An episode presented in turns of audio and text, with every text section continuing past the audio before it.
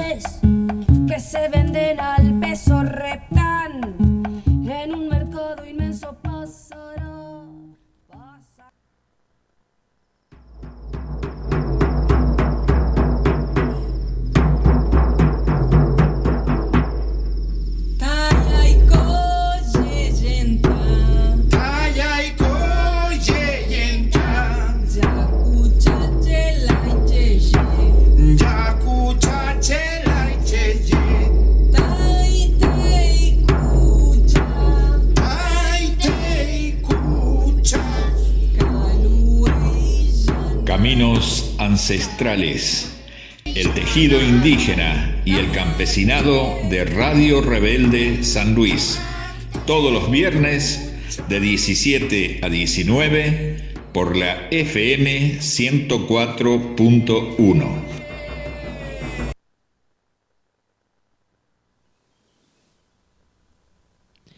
Pucuy, pucuy humuk neñe, chumanay kucha. Celebramos el encuentro. Buenas tardes a todos, a todas y a todes.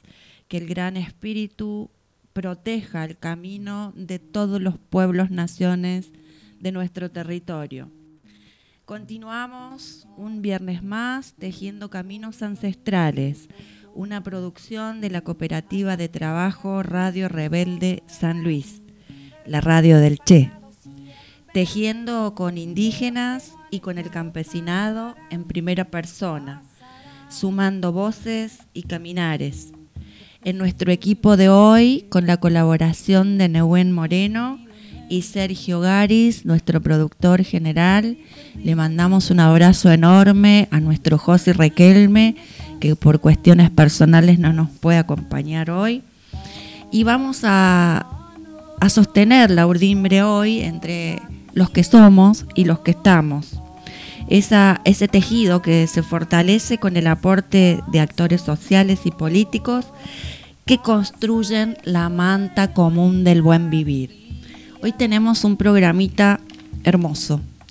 Vamos a entrevistar al hermano Alejandro Vilca, que es un hombre colla, que ha jurado como diputado nacional recientemente electo por el Frente de, la Izquierda de los Trabajadores Unidad y representa por primera vez una banca originaria en el Congreso, con lo que eso significa para todos nuestros pueblos, naciones.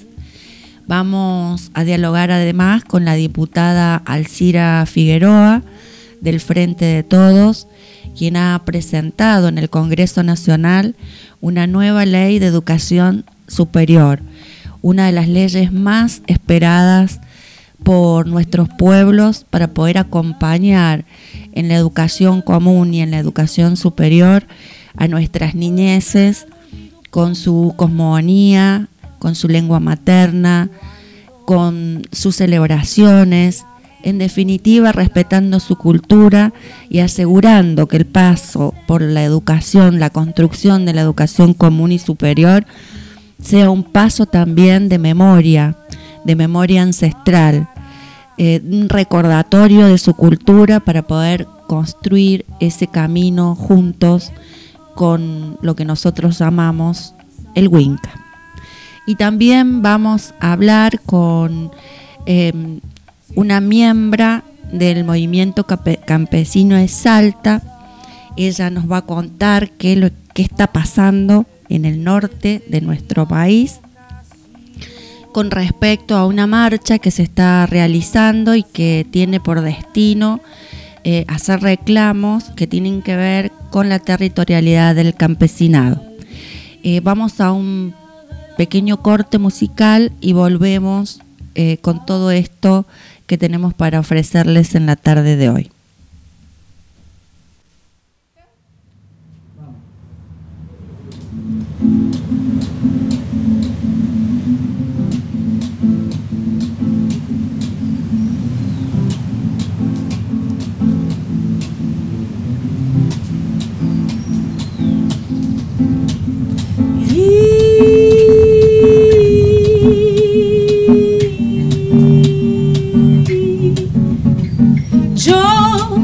Yo soy la bruja, soy la hechicera, la maga de magas.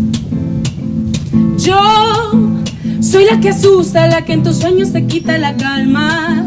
No hay favoritos, no es el azar, yo soy la encargada de hacerte temblar. Yo soy el karma de que la vida se quiso quitar. Yo soy el karma de que la vida se quiso quitar.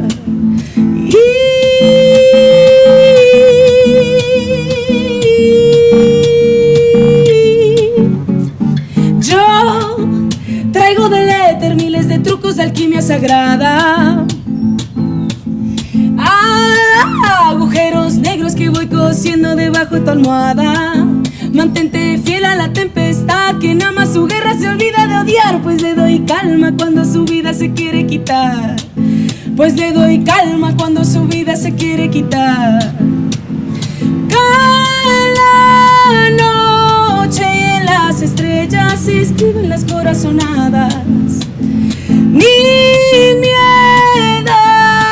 son como escarcha cuando diamantes quieres encontrar.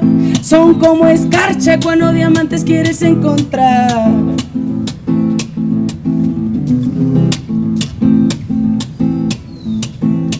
Me llaman la sabandija, la que se esconde entre tus deseos. Me llaman la más avispa porque en el juicio puedo coartar. Y pico de lado a lado, pues no importa si pico dos veces. La sangre que está estancada la más sabrosa para degustar. Cae la noche y en las estrellas decide sus corazonadas. Y miedades son como escarcha cuando diamantes quieres encontrar. Cae la noche y en las estrellas decide sus corazonadas. Y miedades son como escarcha cuando diamantes quieres encontrar. Son como escarcha cuando diamantes quieres encontrar. Pues son diamantes los que del barro tienes que crear.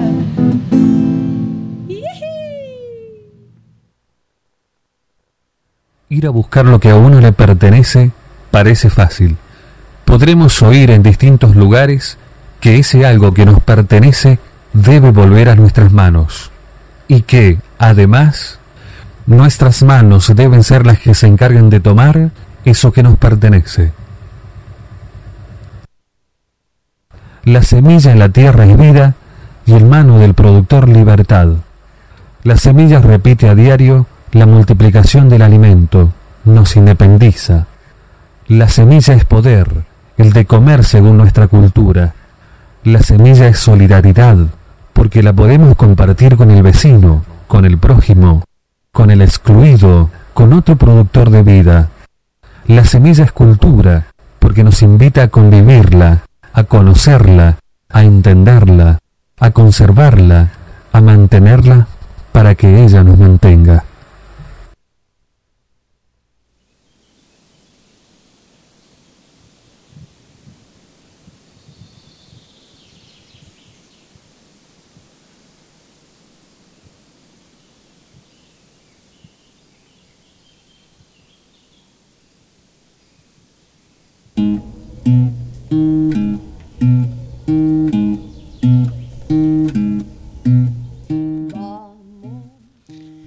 Y según les habíamos prometido, tenemos el placer hoy de presentar en Caminos Ancestrales a Alejandro Vilca, integrante del Pueblo Nación Coya y diputado nacional electo por el Frente de Izquierda de los Trabajadores Unidad en representación de su provincia Jujuy y por supuesto de su pueblo Nación Coya. Muchísimas gracias por acceder a Caminos Ancestrales, hermano, bienvenido. ¿Qué tal? Muy buenas tardes. Un saludo a todos los hermanos, a todos los amigos ahí en el estudio y a todos los que nos escuchan. ¿no? La verdad que muy contento y, gracias por abrirme el micrófono. Hermano, nos, nos morimos de ganas por saber qué sintió cuando ingresó por primera vez al Congreso a prestar juramento.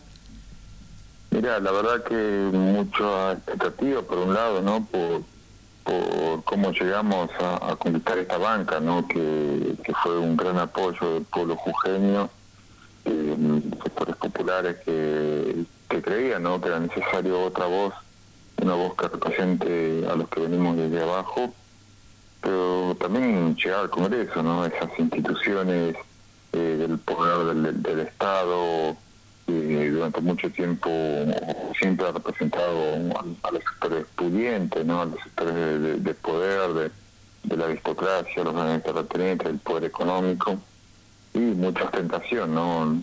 Vos sabés que estos ámbitos son alejados del pueblo, de los sectores populares y llegar ahí, la verdad que, que asombra, ¿no? La, ostentación, la opulencia, gente que realmente no sé, o sea, es alejada, muy diferente, ¿no? A, lo que es nuestra gente común y corriente, ¿no?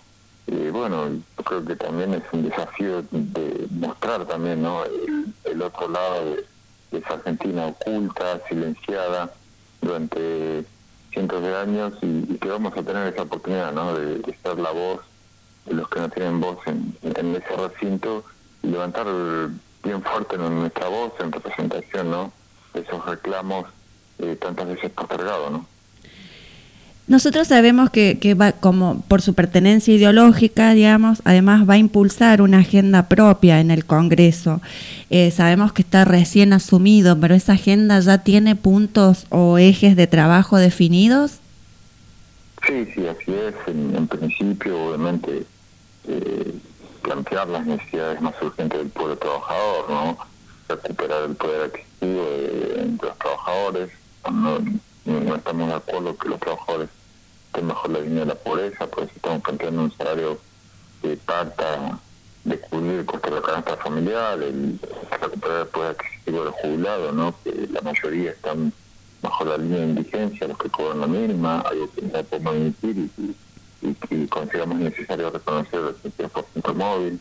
Bueno, y después una agenda más en general bastante importante, ¿no? que incluye el apoyo ¿no? a, la ley 26160, ¿no? que estamos pidiendo la prórroga, pero también la necesidad que se reconozca ¿no? a los pueblos originarios, sus territorios ancestrales, y, también ¿no?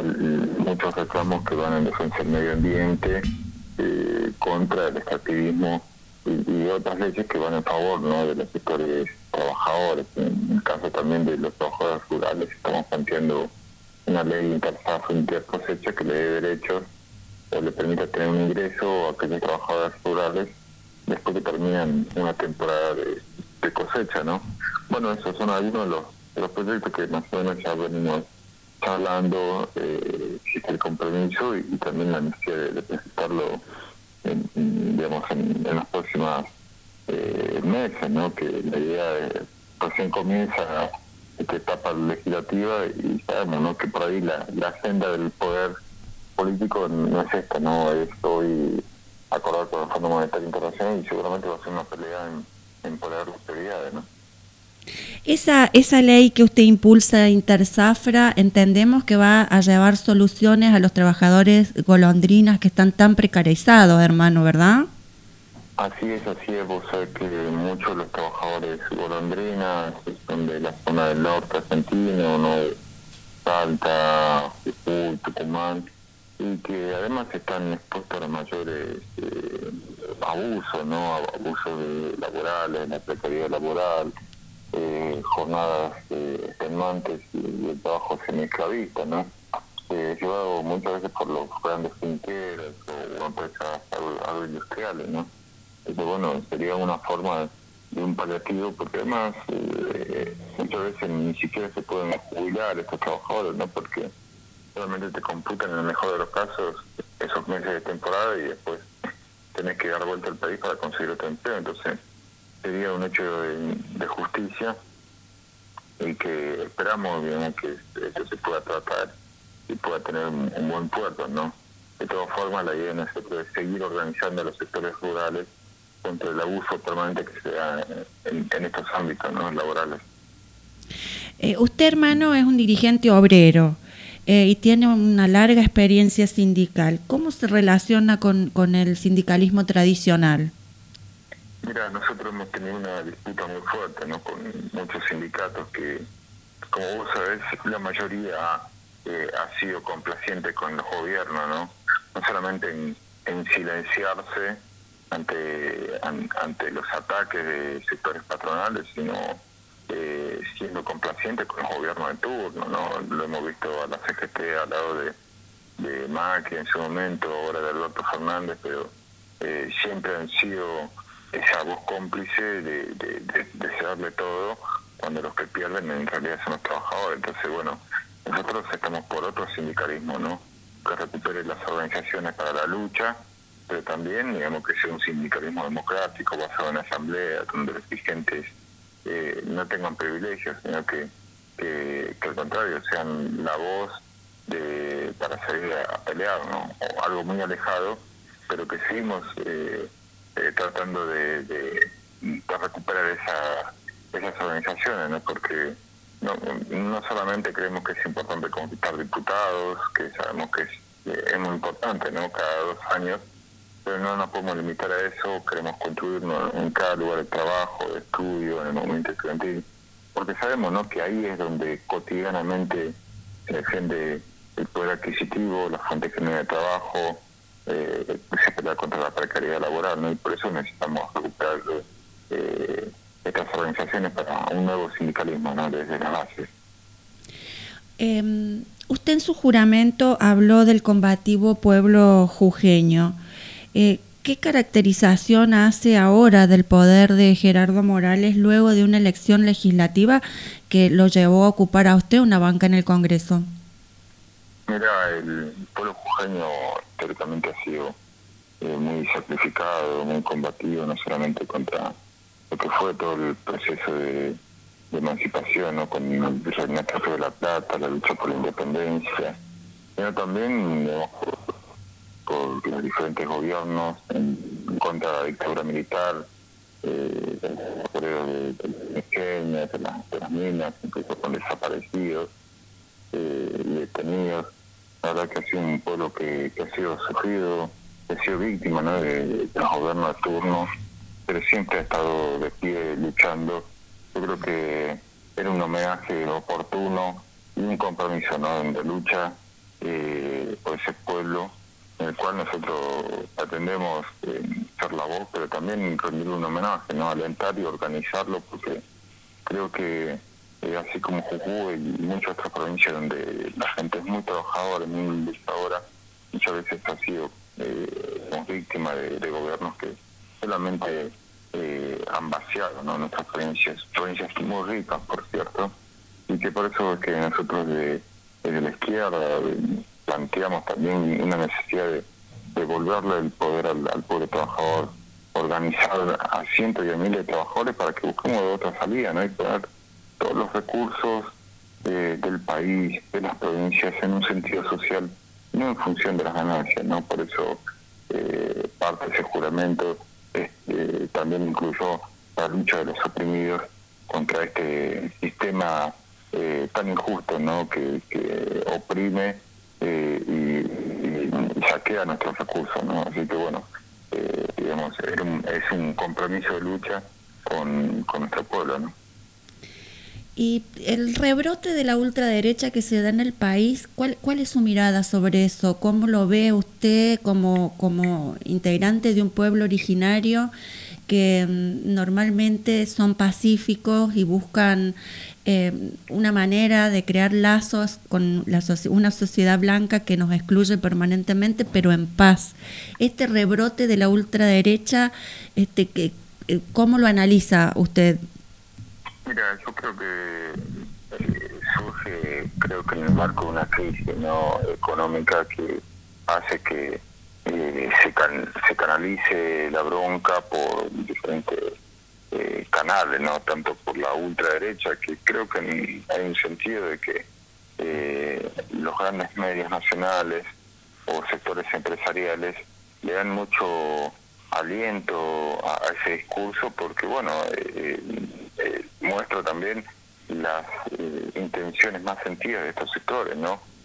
xenófobos, antiderechos, retroceder en las conquistas laborales bueno, lo, es el sueño de muchos de estos sectores empresariales, ¿no? Por eso es que tiene, eh, digamos, este, esta notoriedad, ¿no? Eh, pero por otro lado, está la izquierda, representa los sectores trabajadores que dicen basta, basta de que haya más ajustes, basta de que sigan siendo los trabajadores los que paguen los catorce de esta crisis. Por eso, digamos, es importante ver esto, estos dos polos, porque cada vez que hay crisis, hay menos espacio para las medias tintas. Se está de este lado la vereda o se está del otro, ¿no?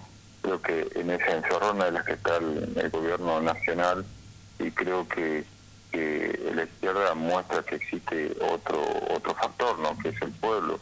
Pero vos sabés que es esto de la ultraderecha es un fenómeno por ahí más de capital, de provincia de Buenos Aires, ¿no? Porque en el interior ese lenguaje antidemocrático, xenófobo, antiderecho, lo utilizan, o ese espacio ya está cubierto, ¿no? Por, los representantes de los partidos tradicionales, ¿no? Uno lo puede escuchar claramente de la boca de Ciudadanos Morales o de los representantes del PJ, el Frente de Todos en, nuestra provincia, ¿no? Señores feudales, representantes de las mineras, de los grandes ingenios. Bueno, esta gente se maneja así, ¿no? No es la primera vez que, que nos van a discriminar a los que venimos desde abajo o de las comunidades originarias, ¿no? Es muy común en el interior. Hermano, y, eh, hubo ahí una ida y vuelta en la legislatura jujeña con el tema de los reemplazos de sus diputados provinciales. ¿Cómo quedó la conformación final? ¿Finalmente el FIT pudo este, ocupar sus bancas o este, eso no se resolvió todavía? No, no, no se resolvió. De hecho, ya, ya se, o sea, directamente se venció el mandato del diputado que tenía que ingresar.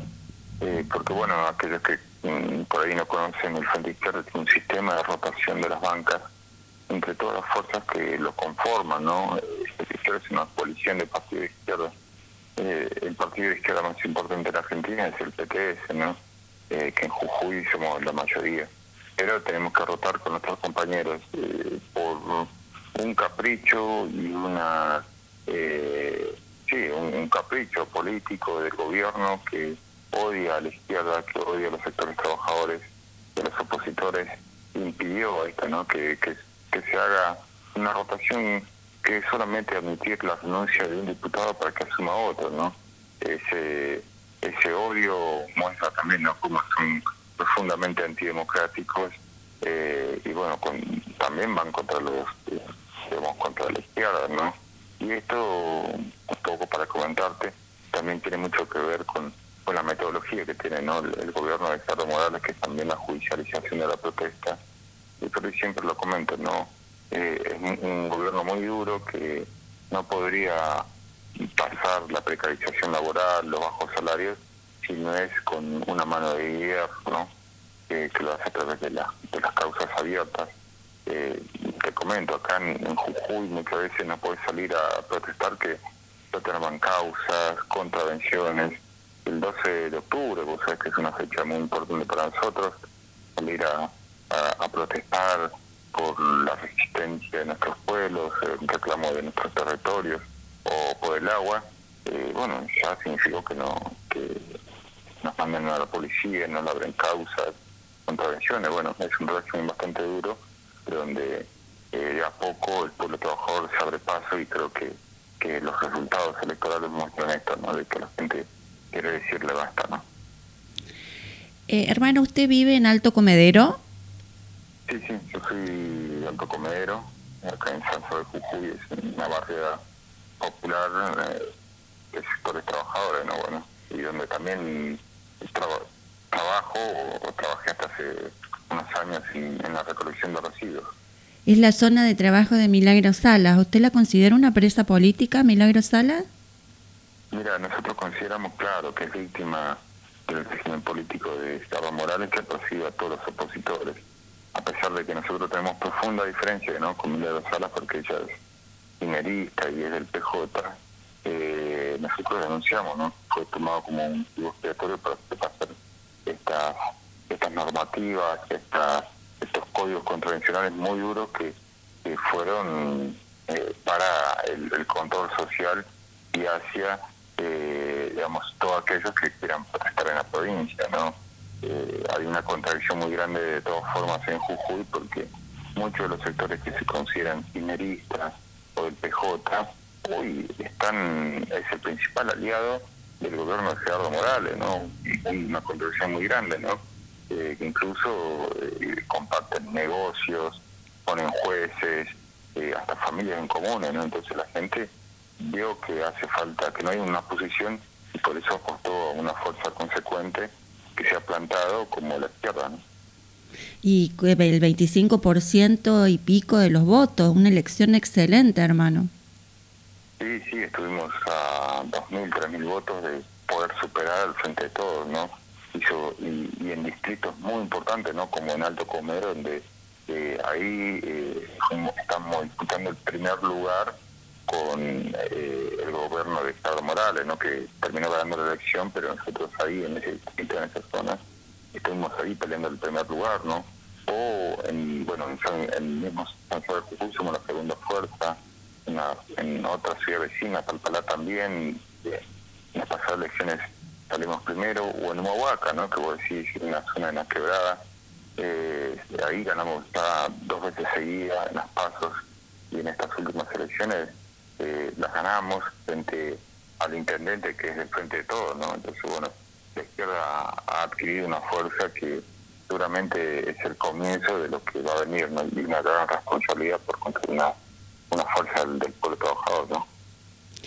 Hermano, le va a tocar este, inaugurar su, su banca con una ley revolucionaria para la educación de nuestros pueblos, la reforma de la ley de educación superior que impulsa una diputada de Salta, la diputada eh, Alcira, que es antropóloga. No sé si usted está al tanto de eso, pero por primera vez eh, eh, a través de una ley se va a asegurar que, nuestras niñeces sean acompañadas por su cosmogonía en la educación común y en la educación superior. Ojalá se dé en sesión extraordinaria, porque la verdad que los derechos indígenas reconocidos por la Constitución y los tratados internacionales son letra muerta hasta ahora. Sí, es así. Lo que me asombra es que en bueno, en, la misma, en el mismo Congreso no haya una comisión que trate, eh, que sea, o que trate la necesidad de los pueblos originarios, eh, ¿entendés? O sea, por ahí en muchas legislaturas, como en la de Jujuy había una comisión de, de, pueblos originarios, bueno, acá en el Congreso no lo hay. Muestra, ¿no? Eh, también el, la negación y el desprecio de, de, nuestros pueblos, ¿no? Porque no es que solamente hablamos de, del pueblo Coya, sino hay muchísimos pueblos en en Argentina y que nosotros reivindicamos ¿no? esa persistencia, pero también sus territorios y, si fuera necesario la autodeterminación de los pueblos. ¿no? Eh, en, última instancia para nosotros sería algo fantástico que el Estado argentino se declare como plurinacional, ¿no? reconociendo a nuestros pueblos. ¿no? Bueno, empezamos por su banca, hermano. Empezamos por, claro, por esta primera representación que seguramente abrirá caminos porque yo la verdad que no, no he chequeado si es la primera vez que, que, un diputado originario puede actuar en el Congreso de la Nación, pero tenemos muchísima expectativa de que finalmente este, este ingreso, además de, de, de sostener sus cuestiones ideológicas, sea una luz para nuestros pueblos, naciones, que siguen estando tan postergados por la ley de una patria que ayudaron a construir. Así que le, le deseamos que el Gran Espíritu lo acompañe en este camino, que los ancestros y las ancestras lo arropen, lo cuiden eh, y que sea todo maravillosamente justo como usted lo sueña. Así es, así es, así que bueno, es un compromiso que, es mínimo, ¿no? Con, todos los sectores tocados, las comunidades, el movimiento ambientalista, las mujeres, los trabajadores, que exponer nuestras bancas al servicio ¿no? de los reclamos y que sea un, portavoz o una tribuna para que se conozca dentro del recinto, pero también estar al lado de, esta movilización, de cada lucha que sucede, ¿no? Así que bueno, eh, deseo agradecerte este espacio para poder dar a conocer las, expectativas que, tenemos por delante. Ya la, la hermano, muchas gracias por acceder a Caminos Ancestrales. Un saludo grande.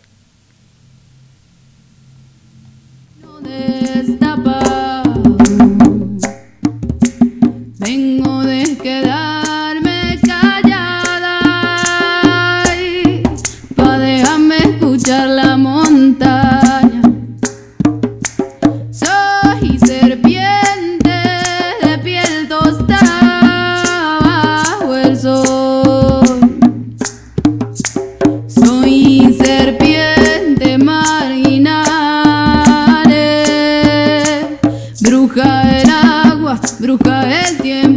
del buen amor, del amor complejo,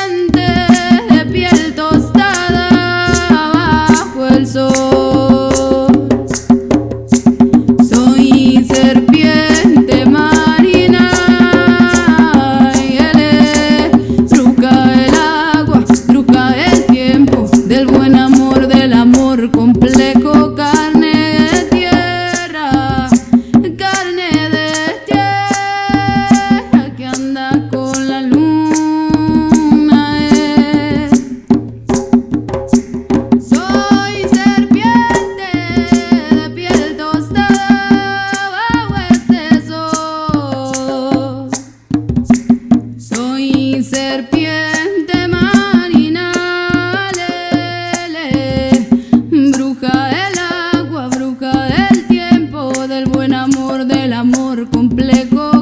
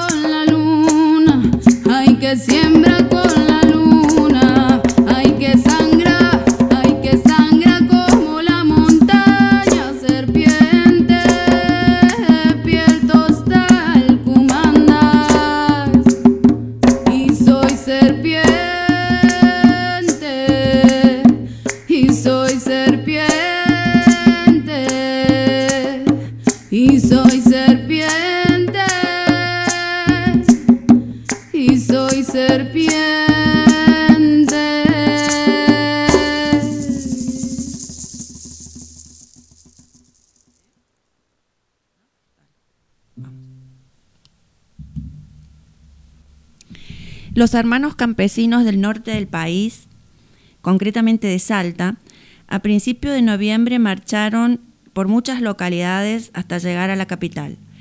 Tenían un petitorio de siete puntos para entregar a las autoridades del gobierno provincial.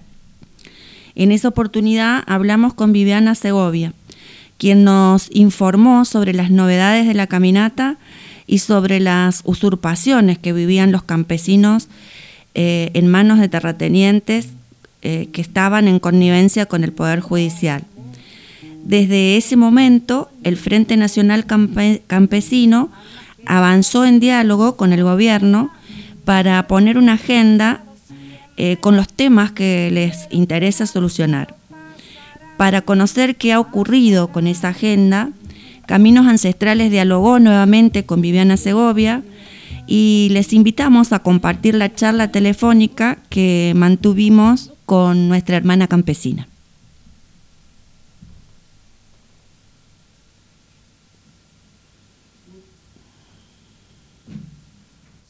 al norte del país para tejer con los hermanos campesinos salteños. Hace algunos días informamos sobre la caminata que estaban realizando hacia la ciudad capital y que tenían un petitorio con varios puntos para presentar al gobierno de la provincia. Esta tarde nos ponemos en contacto de nuevo con Viviana Segovia, una de las protagonistas de la movida campesina en esa zona, para conocer cómo ha evolucionado el tema. Viviana, buenas tardes. Desde Caminos Ancestrales la saludamos y le consultamos si pudieron reunirse con representantes del gobierno provincial y en caso de ser así, a qué acuerdos arribaron. Hola Sergio, buenas tardes. Gracias por la comunicación nuevamente.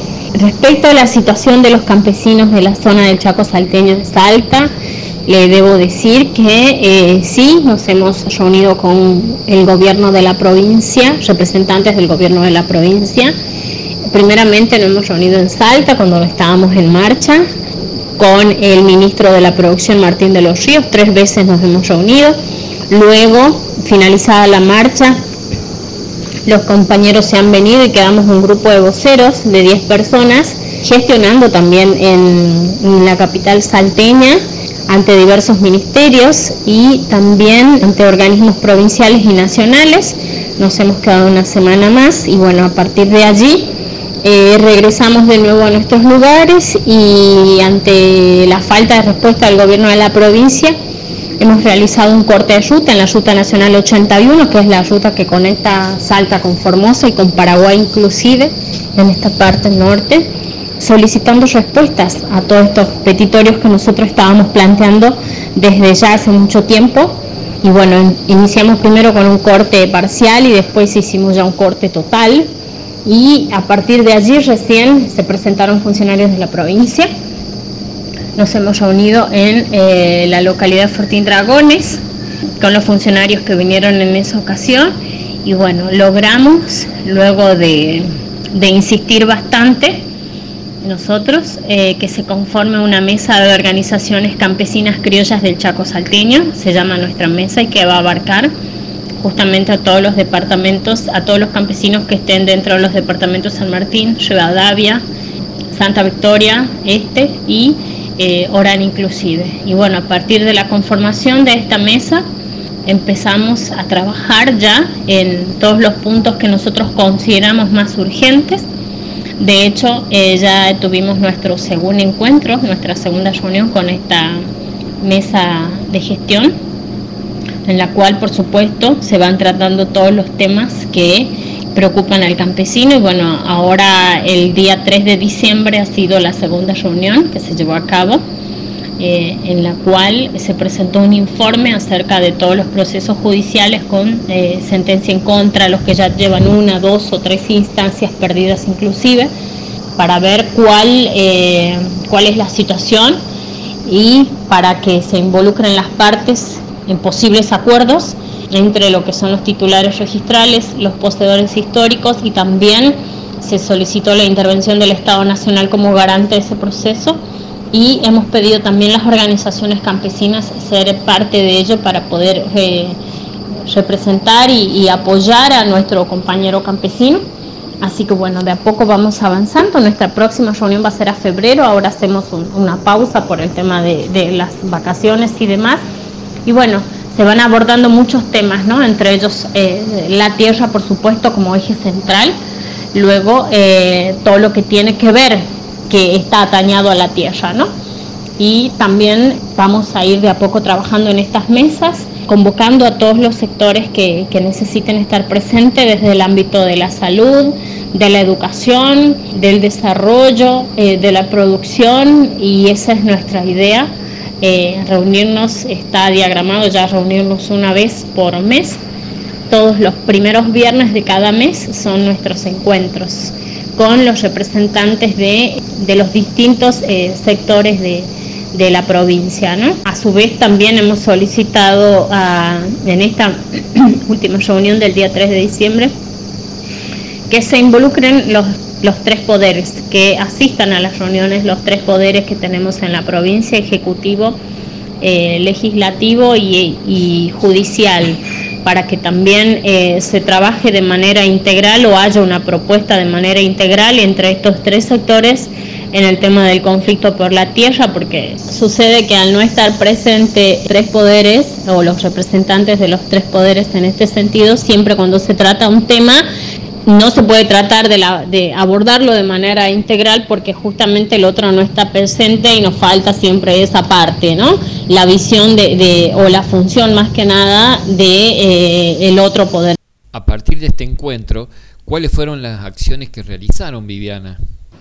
Este grupo eh, que ha participado en la primera reunión y conformación de esta mesa se ha dedicado a la tarea de transitar eh, todas las localidades, puestos los parajes eh, por jurisdicción y por departamento, involucrando a los departamentos de San Martín, de San Martín, Rivadavia, Orán y Santa Victoria, que son la zona que conforma el Chaco Salteño en la provincia de Salta para informarle eh, a través de reuniones abiertas eh, cuáles son los, los puntos que, viene, que se vienen tratando en los, en los petitorios que nosotros hemos informado oportunamente, que hemos acercado al gobierno de la provincia para informarle de la conformación de esta mesa, cuáles son las gestiones que se vienen realizando, qué es lo que se tiene pensado gestionar, cuál es el, el, el plan de gestión que tenemos nosotros. Y a su vez también dejándole la invitación para cada campesino, para cada campesina, que, eh, para que forme parte de esta mesa a través de su organización, de su asociación o de su grupo.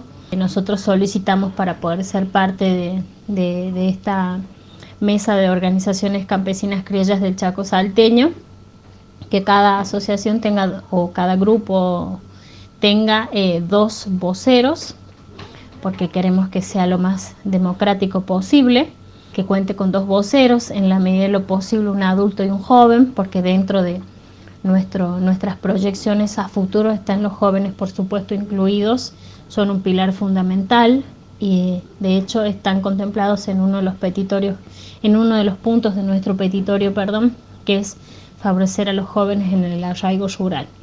Así que a partir de allí, de la conformación de esta mesa, hemos realizado reuniones informativas en cada lugar. Todavía nos falta, por supuesto, porque lo hacemos a pulmón y, con recursos de cada uno de nosotros en realidad. Nos falta seguir, este, seguir transitando la zona tan amplia del Chaco salteño para informarle. Pero bueno, ya hemos hecho eh, un 80% del trabajo tenemos ya realizado. Y bueno, a través de reuniones informativas le vamos acercando al campesino toda esta situación que se vive, cuáles son nuestras proyecciones, cuáles son las gestiones y la invitación para sumarse a esta mesa con dos voceros, ¿no? Dos representantes que solicitamos por asociación, teniendo en cuenta que eh, nosotros queremos que esto sea lo más democrático posible y que cada organización, no como siempre sucede, que las organizaciones cuentan con un representante, se centraliza allí todo lo que es la gestión, todo lo que son recursos, fondos y demás, y, eso se traduce en muy pocos campesinos que ven el beneficio. Entonces, por eso nuestra mesa es abierta eh, para todo aquel que, sienta la necesidad de sumarse, que tenga la necesidad de defender la tierra y de defender su permanencia y de defender todo lo que, lo que eso implica. Eh, de esta manera, ¿no? participando en esta mesa que nosotros hemos logrado conformar. Bueno, dicha mesa está orientada a ir tratando de manera progresiva todos los, puntos que nosotros o los aspectos que nosotros consideramos necesarios y urgentes y eso justamente va a salir de, de, cada, de cada asociación, de cada organización, de cada campesino, de las necesidades de cada campesino. ¿no? Recordamos que estamos dialogando con Viviana Segovia del Frente Nacional Campesino de la provincia de Salta. Viviana, ¿quiénes integran esa mesa? La mesa que se ha conformado eh, está integrada por las asociaciones o agrupaciones campesinas de la zona del Chaco salteño que involucran eh, los diversos pueblos y jurisdicciones desde el límite con Formosa hasta la zona de eh, inclusive eh, Rivadavia Banda Sur. Tenemos localidades, la integran representantes de la localidad de Los Blancos, de Morillo, de Pluma de Pato, Fortín Dragones, Igman, Padre Lozano y también de la zona de Rivadavia Banda Sur. Eh, y ahora se han sumado más organizaciones, por supuesto. Esta mesa está, eh, está conformada por todas estas asociaciones, agrupaciones de toda esta jurisdicción. Ahora se ha sumado también la, gente de organizaciones campesinas de la zona de Santa Victoria. Eh, también tenemos pedidos de la gente de la zona de Orán que habrán participado en nuestra segunda reunión. y bueno, así de a poco se van sumando más sectores, más, más asociaciones. Eh, también participa en ella el Estado provincial. La conformación de la mesa ha sido con la Secretaria de Asuntos Agrarios de la provincia de Salta, la señora Milagro Patrón Costas, que vino en su momento en, esta primera reunión. En la segunda reunión también asistió. Y bueno, también eh, vinieron representantes del ámbito de la justicia de la provincia de Salta eh, y otros organismos. Ahora también vinieron eh, de la parte de eh, técnica de la provincia de Salta, estuvieron representantes del INTA de la provincia. Y bueno, esta es la idea de esta mesa, ir sumando a todos los sectores o a todas las partes involucradas. Eh, por eso nosotros hemos armado ya un programa, un diagrama de gestión en la cual vamos a ir convocando a todos los ministerios, a todas las secretarías y a todas las personas responsables de cada uno de estos lugares de acuerdo a las necesidades que nosotros vayamos eh, teniendo para plantearla. ¿Qué ocurre con los procesos judiciales que tienen abiertos muchos de los campesinos a los cuales ustedes están defendiendo, incluida usted misma? Bueno, en relación a los procesos judiciales que llevan adelante tantos compañeros campesinos, nosotros en la primera mesa hemos solicitado, eh, en la primera reunión y conformación de esta mesa, perdón, hemos solicitado un informe que ya veníamos trabajándolo desde octubre de este año con eh, este, la secretaria de Tierra y Hábitat de Nación, María José Castillo. Eh, veníamos solicitando un informe acerca de los procesos judiciales que tenemos, que sabemos que son muchos, pero no tenemos un informe concreto que se dirimen en tres juzgados en esta zona norte de la provincia, en lo que es jurisdicción de los departamentos de San Martín y Rivadavia. Después hay otros eh, juzgados en los que también hay causas judiciales en la zona del departamento de Orán. Entonces nosotros le hemos pedido en su momento a María José Castillo que necesitábamos tener un informe concreto acerca de la cantidad de casos judiciales y la situación de cada uno de ellos. En esta segunda mesa eh, ya hemos recibido este informe por parte de, la jueza, de una de, una de las juezas intervinientes. Nos falta todavía de las otras dos, de los otros dos juzgados, en los cuales se dio un informe detallado de los procesos judiciales y la situación de cada, de cada familia campesina.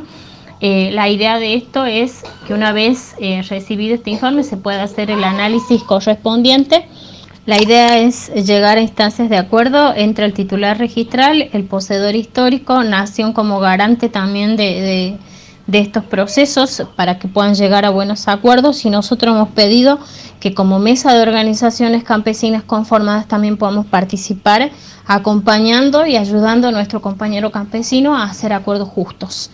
Esto es en relación a esto y bueno, Sabemos que hay muchos procesos judiciales que continúan, que si bien ahora eh, ya dentro de poco vamos a entrar en lo que es ferias judiciales, en las cuales solo se trabajan los temas más urgentes, aún así eso no deja ajeno a ningún compañero campesino que pueda tener algún fallo en contra. Lo que sí no se puede ejecutar por dos años hasta diciembre del año 2023, no se puede ejecutar ningún tipo de sentencia, medida cautelar o lo que fuera en que tenga que ver con los desalojos de la tierra de familias campesinas. Esto es producto de nuestra lucha que hemos empezado también hace un tiempo y que se logró cuando estábamos marchando hacia Salta Capital, prorrogar por dos años más el artículo 9 de la ley provincial 7658, que consta de 10 artículos, pero solo uno es el, artículo noveno, el único que se trabaja cada dos años y que prorroga eh, los desalojos a las familias campesinas. Si bien no es la solución de base que nosotros necesitamos en relación a la titularidad de las tierras, es un avance. Por primera vez también, producto de nuestra lucha, se ha logrado hacer la solicitud de un presupuesto de 20 millones de pesos, que ya dentro de poquito va a ser tratado para, para que ingresen el presupuesto del año que viene. Esperemos que sí tengan nuestros eh, nuestros dirigentes dos dedos de frente y puedan este, eh, otorgar este presupuesto que es muy acotado teniendo en cuenta la cantidad de familias campesinas en la provincia de Salta. Estos 20 millones se solicitan para realizar un relevamiento territorial que va a ser eh, llevado adelante por el gobierno de la provincia, en la cual cada familia campesina tiene que figurar en el lugar que habita Así que bueno, nosotros estamos también a la expectativa de eso. Lo que sí no se pueden ejecutar son las sentencias de ningún tipo, como bien le decía, más allá de los fallos que pueda haber, porque hay una prórroga por dos años hasta el año 2023 de esta ley eh, provincial 7658, que ahora nosotros estamos luchando ya por la reglamentación completa de la ley, que eso es nuestro punto también para ya, lo hemos planteado ahora y lo vamos a definir un poco más en nuestra próxima reunión en febrero. Echamos por la reglamentación completa de la ley porque esta es una ley que favorece al campesino en su, en su titularidad de la tierra, en su forma de vida, en su permanencia, en su desarrollo sustentable. Es una hermosa ley que está sancionada en el año 2010, pero que no está reglamentada, tampoco tiene un presupuesto y por ende no se puede aplicar a, en favor de, ninguna familia campesina. Así que si bien es una ley que, no soluciona todos los aspectos de las familias campesinas, es una ley fundamental para nosotros. Estamos luchando por la reglamentación de esa ley y también la ley nacional 27.118, que es la ley de reparación histórica. De hecho, en nuestra segunda reunión ya ahora le hemos planteado a los representantes provinciales que inicie diálogos con Nación para también empezar a trabajar en este aspecto, en esta ley que se puede hacer desde el gobierno de la provincia para, eh, para que también Nación se ocupe de, este, de esta ley de, eh, de reparación histórica, ¿no? Finalmente, Viviana, preguntarles cuál es su mirada, cuáles son sus expectativas. ¿El gobierno irá a cumplir o armó esta mesa simplemente para patear la pelota hacia adelante y no solucionar nada? lo que hemos recibido por parte del gobierno de la provincia es eh, su manifestación de querer este, empezar a trabajar para solucionar estos conflictos. Eh, hay buena predisposición en lo que nos han informado, hay muy buena voluntad de parte del gobierno de la provincia empezar a trabajar y desde un primer momento nosotros le hemos dejado en claro que eh, es también nuestra firme intención como mesa de organizaciones campesinas criollas del Chaco salteño sentarnos, pero para trabajar, no para sentarnos a dialogar, eh, a ser amigos, ni mucho menos, no es nuestra intención, sino que queremos empezar a trabajar en problemas más urgentes para, para sentarnos y empezar a diagramar pautas y pautas de trabajo con fechas concretas. Esa es nuestra, es nuestra postura como mesa y es lo que es en lo que vamos a a ser fuertes en eso y también hemos dejado claro que cuando el gobierno no tenga la intención de querer este, solucionarnos los problemas, nos va a tener nuevamente frente a la legislatura, frente, frente al, al Gran Bur en la zona de Salta como ya hemos ido, eh, nos tendrá en la ruta reclamando por nuestros derechos porque el compromiso ha sido eso de ambas partes. Entonces cuando ellos no no cumplan, eh, nosotros vamos a estar este, levantando nuestra voz y haciendo valer nuestros derechos. Eh, así que, bueno, eso es un poco lo que venimos trabajando. Como le dije, esta es una tarea que recién está empezando, la estamos haciendo todo pulmón porque nosotros no tenemos fondos de ningún tipo, no recibimos absolutamente nada, trabajamos con, con fondos que cada uno pone de su bolsillo y con lo que la comunidad por ahí nos, nos ayuda, nada más. Pero bueno, vamos haciéndolo, ya hemos empezado y no, no, vamos a, no vamos a ceder en esto porque vemos que es un tema angustiante, que una gran problemática que no solo involucra a los campesinos de la zona de, del Chaco salteño o de Salta misma, sino de, de, toda la provincia, de todo el país, perdón, es una problemática muy común. Hoy están nuestros compañeros de la zona de, la, de Fuerte Esperanza de Chaco hace un mes acampando sin respuestas por parte del gobierno de Capitanich y ahora han emprendido una marcha hacia resistencia también. Así que nosotros desde acá también apoyando y, y juntando fondos para que ellos también puedan iniciar su marcha y puedan llegar porque sabemos que el campesino lo que le falta es dinero, ¿no? Tiene un enorme corazón, voluntad muchas, muchas veces, garra, fuerza, pero lo que no tiene son recursos y bueno, nosotros también entendiendo el gran problema y siendo solidarios porque estamos todos en la misma situación, eh, estamos también apoyando de la forma en que podemos y seguramente ya irán algunos de, iremos a ir algunos de los compañeros a apoyar este, apoyarlos en en resistencia o en el trayecto de la marcha, ya porque han salido justamente en el día de hoy también. Es, un, es triste, pero bueno, es una problemática que no es solo de nosotros, sino que la están viviendo muchas familias y es por eso que no vamos a cesar en nuestro reclamo, en, en hacer valer nuestros derechos y dentro de poco, si Dios quiere, y logramos juntar los fondos, vamos a ir este, hacia, hacia Capital también para, para seguir gestionando, para seguir peticionando y haciendo llegar nuestros problemas. Ahora le voy a dar la palabra, eh, bueno, a quien, eh, si bien todas las...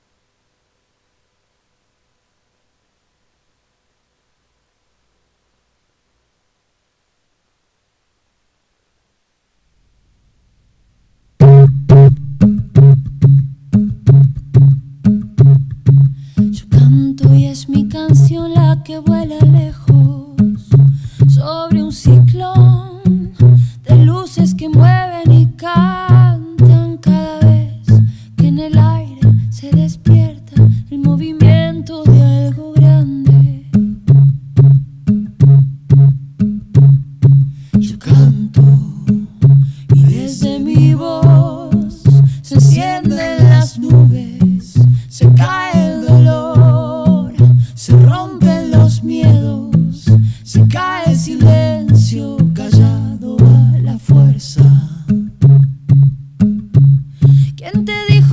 que callar? Que callado construirás. ¿Quién te dijo que hay que doler? Que sufriendo estarás bien. ¿Quién te dijo que hay que morir por los demás si no sabes vivir por ti? ¿Quién te dijo? ¿Quién te dijo? ¿Quién te dijo que hay que callar? Que callado construirás. ¿Quién te dijo que hay que doler?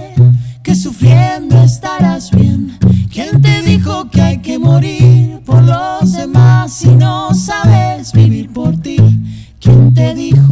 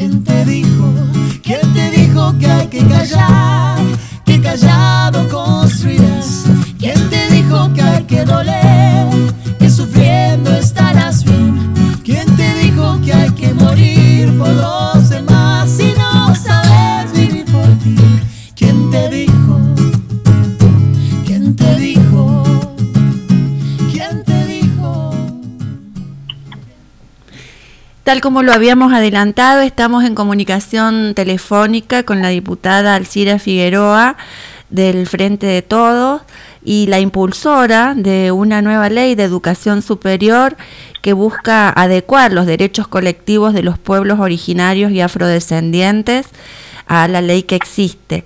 Eh, buenas tardes, diputada. Muchas gracias por acercarse a Caminos Ancestrales.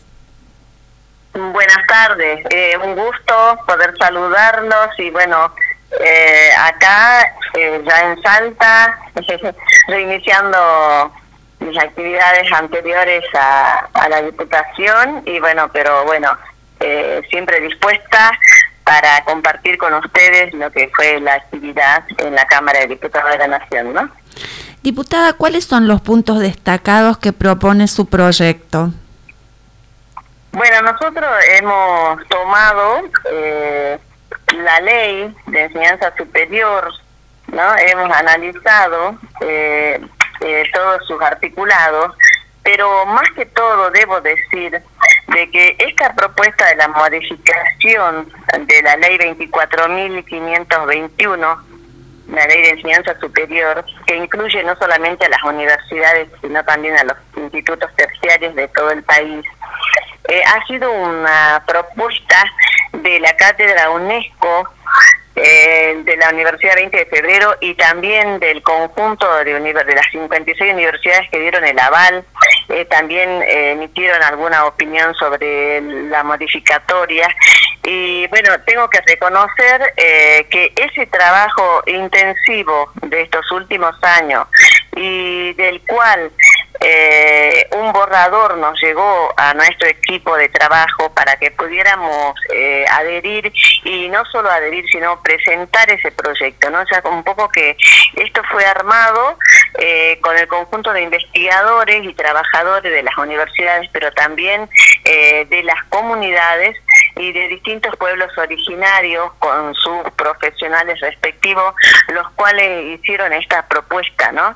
Y especialmente se trata, bueno, de la modificación de siete articulados, del uno al séptimo, que tiene que ver, bueno, eh, con las políticas universitarias, tiene que ver también eh, con la participación en el diseño de esas políticas de la enseñanza-aprendizaje y donde nosotros este, ponemos el foco en los pueblos indígenas de nuestro país y afrodescendientes. Es decir, que eh, la modificatoria tiene que ver con una mayor participación en, desde el inicio, desde el diseño de, carreras ¿no? y de la currícula de las universidades y también eh, en valorizar los conocimientos, la cosmovisión, eh, la ciencia que se encuentra muy poco estudiada o reconocida en los claustros universitarios y que ha permitido a nuestros pueblos originarios la permanencia, ¿no? Eh, también eh, eh, digamos, el hecho de habilitar, de habitar en diferentes territorios de nuestro país y también eh, esa permanencia a lo largo de, muchos siglos, digamos, ¿no? En nuestro país, en nuestra región de América y de América Central, de América del Sur, eh, estos pueblos o naciones indígenas eh, han logrado eh, tener no solamente una supervivencia, sino una continuidad en muchas veces en su cosmovisión, en su lengua, en sus prácticas culturales, sus conocimientos ancestrales, que les permitió vivir a ellos, pero no solo vivir, sino también cuidar la naturaleza, eh, vivir en la naturaleza y, con la naturaleza, convivir con el resto de los seres vivos en respeto, ¿no? Y respetando esa biodiversidad, donde solamente ellos este, cultivan para vivir, eh, para hacer intercambios y comercialización también en pequeña escala he en algunas comunidades, pero no con la mentalidad de la sociedad occidental, ¿no? De acumulación y sin pensar en el conjunto, de manera colectiva, en la distribución de eso que ellos producen. Entonces es como una manera diferente de estar y ser en el mundo que nosotros, eh, los que tenemos una formación occidental, eh, deberíamos aprender todos, ¿no? Todos y imitar y respetar y tomar en cuenta esos conocimientos, de qué manera ellos pudieron sobrevivir en tantos años, eh, con un conocimiento profundo de la tierra, de los recursos que tiene la tierra, de los bienes, digamos, naturales, y han podido transformar esa materia también en muchos casos, por ejemplo, a través del uso, ¿no? De las plantas medicinales, el uso de las distintas, este, de los distintos minerales, de, de, las tierras para hacer también sus utensilios, obtener todo lo que se precisa para vivir, pero sin depredar, sin acumular eh, y también eh, de una manera armónica. Entonces esto, nosotros queríamos de alguna manera poner en valor todo esto y a través de varias leyes, ¿no? Esta ley es una de las que nosotros hemos presentado en nuestro corto periodo eh, de, mandato, que fue de 14 meses, pero hemos eh, presentado una, una, una, serie de proyectos orientados, eh, diseñados y muchos de ellos eh, con el consenso, con el pedido expreso de los pueblos originarios, ¿no?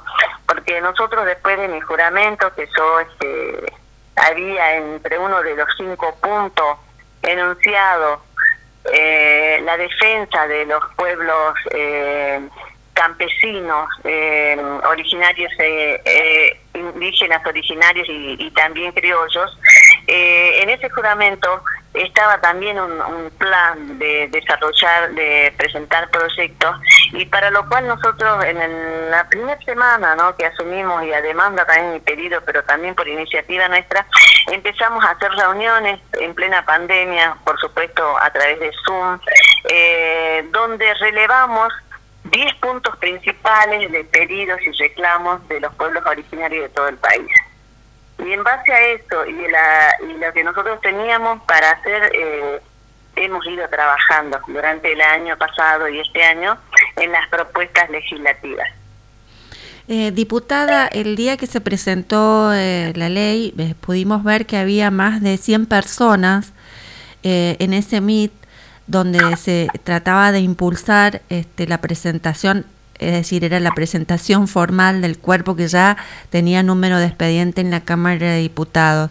Sabemos que ha sido el fruto de un proceso largo de trabajo, como usted bien ha descrito, donde participaron eh, representantes de los pueblos indígenas y afrodescendientes, pero em, en, esencia la ley, más allá del acceso a la educación común, que eh, es por sí dificultoso, sobre todo para los indígenas que no viven en, en la urbanidad, lo que garantiza es el acompañamiento a través de todo el proceso de primario, secundario, este, educación terciaria y superior, de de estas niñeces, adolescencias y, adulteces eh, indígenas de acuerdo a su cosmogonía, eh, con materiales eh, didácticos que deberán ser redactados, por ejemplo, en lengua materna, que también es muy revolucionario porque significa la recuperación de una lengua que ha resistido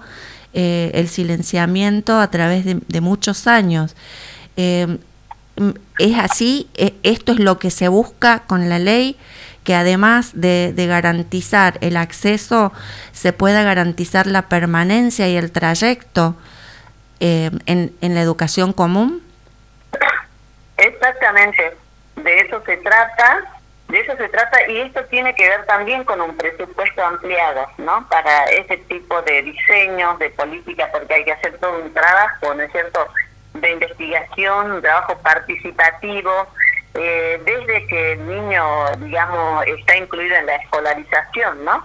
Porque generalmente lo que ocurre es este, que ya, como todos sabemos, que la enseñanza tiene un diseño curricular determinado, que ha sufrido muy pocas modificaciones a lo largo de los años, y esto es homogéneo y lo que se inculca en todo el país eh, sin tener en cuenta esta diferenciación, esta, mm, esta impronta, ¿no es cierto?, que tienen nuestros pobladores en algunos lugares, especialmente en las zonas rurales, y se trata de, las, de los pueblos originarios. Eh, generalmente no, no se tiene en cuenta al contrario, se discrimina en algunos casos cuando eh, se obliga de alguna manera a que el niño se olvide de su lengua materna o el niño o el joven ¿no? Y generando serias dificultades en el aprendizaje, en muchos casos eh, se lo hace en forma bastante, digamos, eh, no digo violenta, pero sí eh, es una manera muy autoritaria, ¿no? donde se, la, enseñanza-aprendizaje tiene una imposición muy grande y donde el niño o el adolescente eh, para sobrevivir, para resistir y, permanecer en el sistema educativo, tiene que olvidarse de su lengua materna, hacer como que no, no conoce otro, otra lengua y bueno, y son después eh, estos niños que son señalados como lentos, como que en muchos casos se llevan lenguas, ciencias sociales, porque ellos argumentan que no entienden los chicos. Incluso hay este como una manera estereotipada de enseñar lo que fue el poblamiento americano, por ejemplo, las primeras, este, los primeros pobladores, cómo se enseña, ¿no? Eh, como si hubiera, hasta los mismos dibujos dan cuenta de una historia deformada que se transmite y a su vez los niños piensan que ya no existen más los pueblos originarios, como si fuera una cosa del pasado, ¿no? Y que no hay continuidad, no, no, es, no hay una inexistencia de nuestros pueblos en la actualidad. O sea que se niega totalmente eh, los orígenes, las raíces y los conocimientos, la cosmovisión, toda la, la riqueza enorme cultural. Y tiene que ver también, yo creo que nosotros al no declarar, como en otros países, que somos un Estado plurinacional, al negar esa, esa pluriculturalidad que tenemos en nuestro territorio, eh, también tiene sus consecuencias en educativo, ¿no? Entonces eh, se impone un tipo de educación y se niega otro tipo de, educación y conocimiento, otra, otra, otra manera de conseguir el mundo, ¿no? En ese encuentro de la presentación de la ley diputada, este, varios participantes em, hablaron de que se trataba de una ley necesaria y urgente. Eh, esto tiene que ver porque se debe reformar el sistema educativo desde la base y el rol de los institutos de formación docente para poder acompañar este, lo que la ley propone, ¿verdad? Exactamente. Eh, nosotros decimos que esto es urgente, es urgente porque ahora, por ejemplo, miren cómo eh, el tema cultural cómo tiene que ver también con lo económico, lo político, ¿no? Lo social, porque si nosotros negamos desde el inicio que somos un país pluricultural, si negamos nuestras culturas que nos ha permitido cuidar nuestro medio ambiente, cuidar nuestra biodiversidad y cuidar la diversidad de culturas en nuestro territorio, eh, esto va a traer, el negarlo, el no dar el lugar que corresponde a todas las culturas en el mismo nivel, también va a traer aparejado una depredación, la agudización de la, eh, de la depredación de nuestro medio ambiente, ¿no? Y también de nuestra madre tierra. Y ahora en estos años nosotros estamos teniendo una demanda muy grande de materias primas, de alimentos, y también van a, eh, dentro de los años vamos a tener demanda del agua dulce, porque nosotros tenemos el reservorio más grande de agua dulce en nuestro territorio, el complejo guaranítico de agua dulce que está bajo nuestro, nuestro suelo. Entonces, todo esto, eh, los países van a necesitar todos esos recursos, esos bienes naturales que nosotros hoy tenemos y están custodiados o tenemos como guardianes de esas enormes riquezas naturales que tenemos a nuestros pueblos originarios. Si nosotros no valoramos nuestra cultura también por ende no vamos a valorar nuestro territorio, nuestra biodiversidad y prontamente vamos a tener un avance muy grande de la frontera agropecuaria. Ya la tenemos en los pocos eh, reductos de biodiversidad que nos quedan en el país y ahora los intereses los intereses de capitalistas de acumulación y depredación están al orden del día y están avanzando en forma acelerada. Porque ahora, bueno, tenemos, siempre se enuncia, tenemos crecimiento, ¿no? Eh, tenemos, eh, se aumentó casi el 60% las exportaciones de, de, la, de los recursos naturales. Entonces, imagínense, hay más demanda hay más gente en el planeta para dar de comer y van a venir para que nosotros seamos los productores de materia prima y, sigamos enviando cosas para afuera, pero el costo va a ser la depredación, eh, la escasez del agua potable, el agua dulce y también eh, va a sumar al calentamiento global, ¿no? O sea, un, un camino contrario al que debiéramos hacer si nosotros somos capaces de respetar nuestras culturas, de dejar que permanezcan como guardianes de nuestro medio ambiente.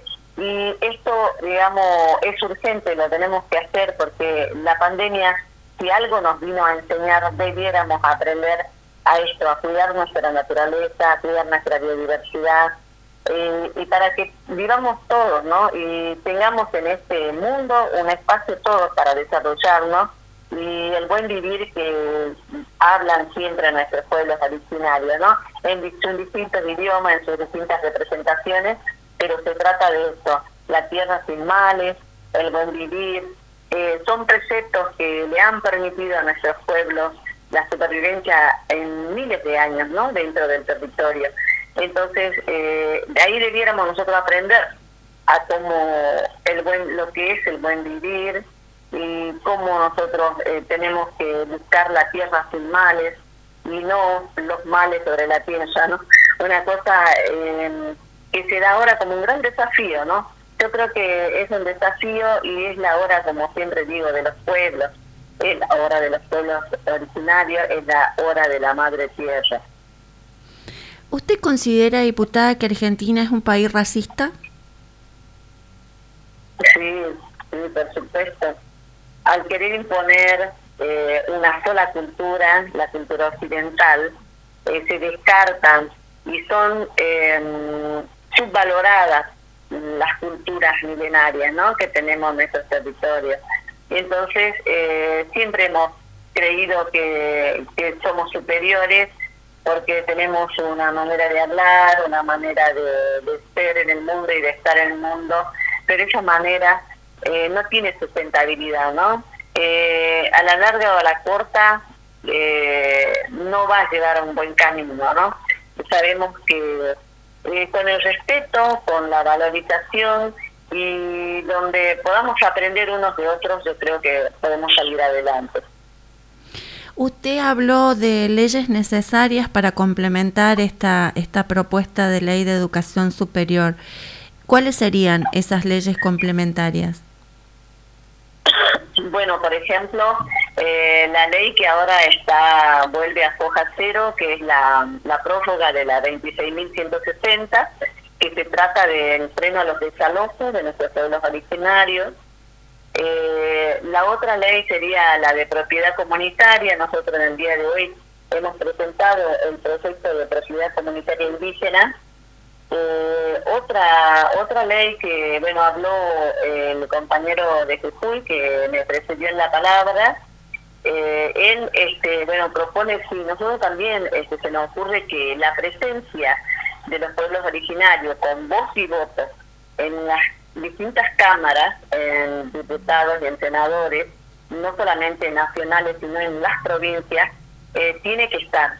Tiene, al ser un país nosotros diverso, eh, tiene que haber otras voces también que estén presentes y especialmente de los pueblos originarios. Así que yo celebro que el compañero de Jujuy haya asumido y tengo la plena confianza en que va a defender eh, los intereses eh, de los pueblos originarios y también va a presentar proyectos.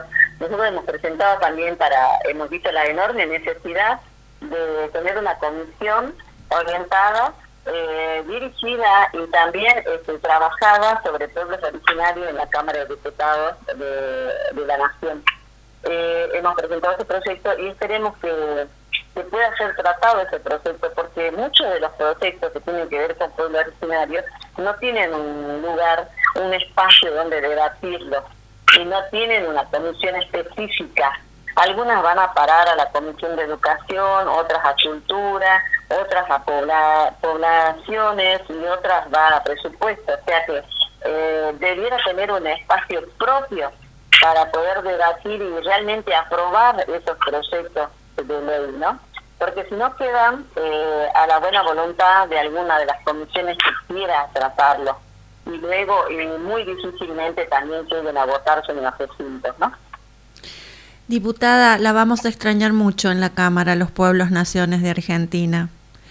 Eh, la verdad que le agradecemos estos 14 meses de trabajo tan productivos, siempre mirando, mirándonos a, los pueblos, naciones preexistentes y, y, vigentes de nuestro país y trabajando arduamente por el buen vivir.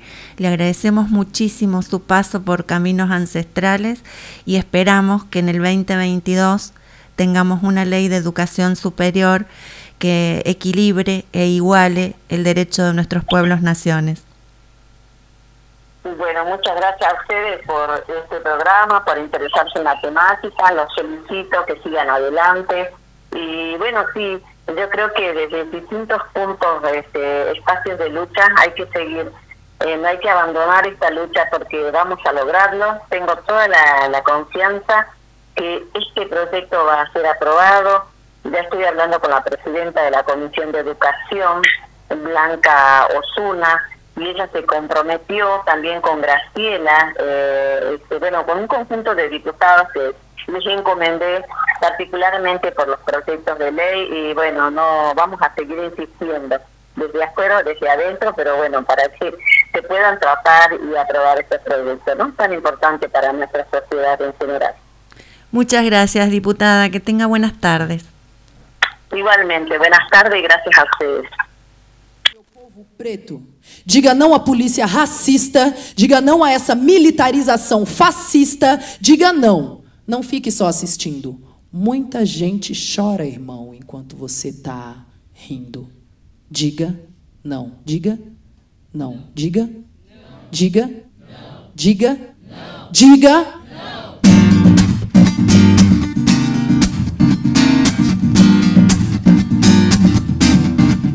Diga não ao racismo. Diga não ao preconceito. Diga não ao genocídio do meu povo preto. Diga não à polícia racista. Diga não a essa militarização fascista. Diga não, não fique só assistindo. Muita gente chora, irmão, enquanto você tá rindo. Andando na rua de noite, muita gente branca foge de mim. A minha ameaça não carrega bala, mas incomoda o meu vizinho imaginário dessa gente dita brasileira torto. Grito pela minha pele. Qual será meu fim? Eu não compactuo com esse jogo sujo. Grito mais alto ainda e denuncio esse mundo imundo. A minha voz transcende a minha envergadura. Conhece a carne fraca? Eu sou do tipo carne dura. Diga não ao racismo. Diga não ao preconceito. Diga não ao genocídio do meu povo preto.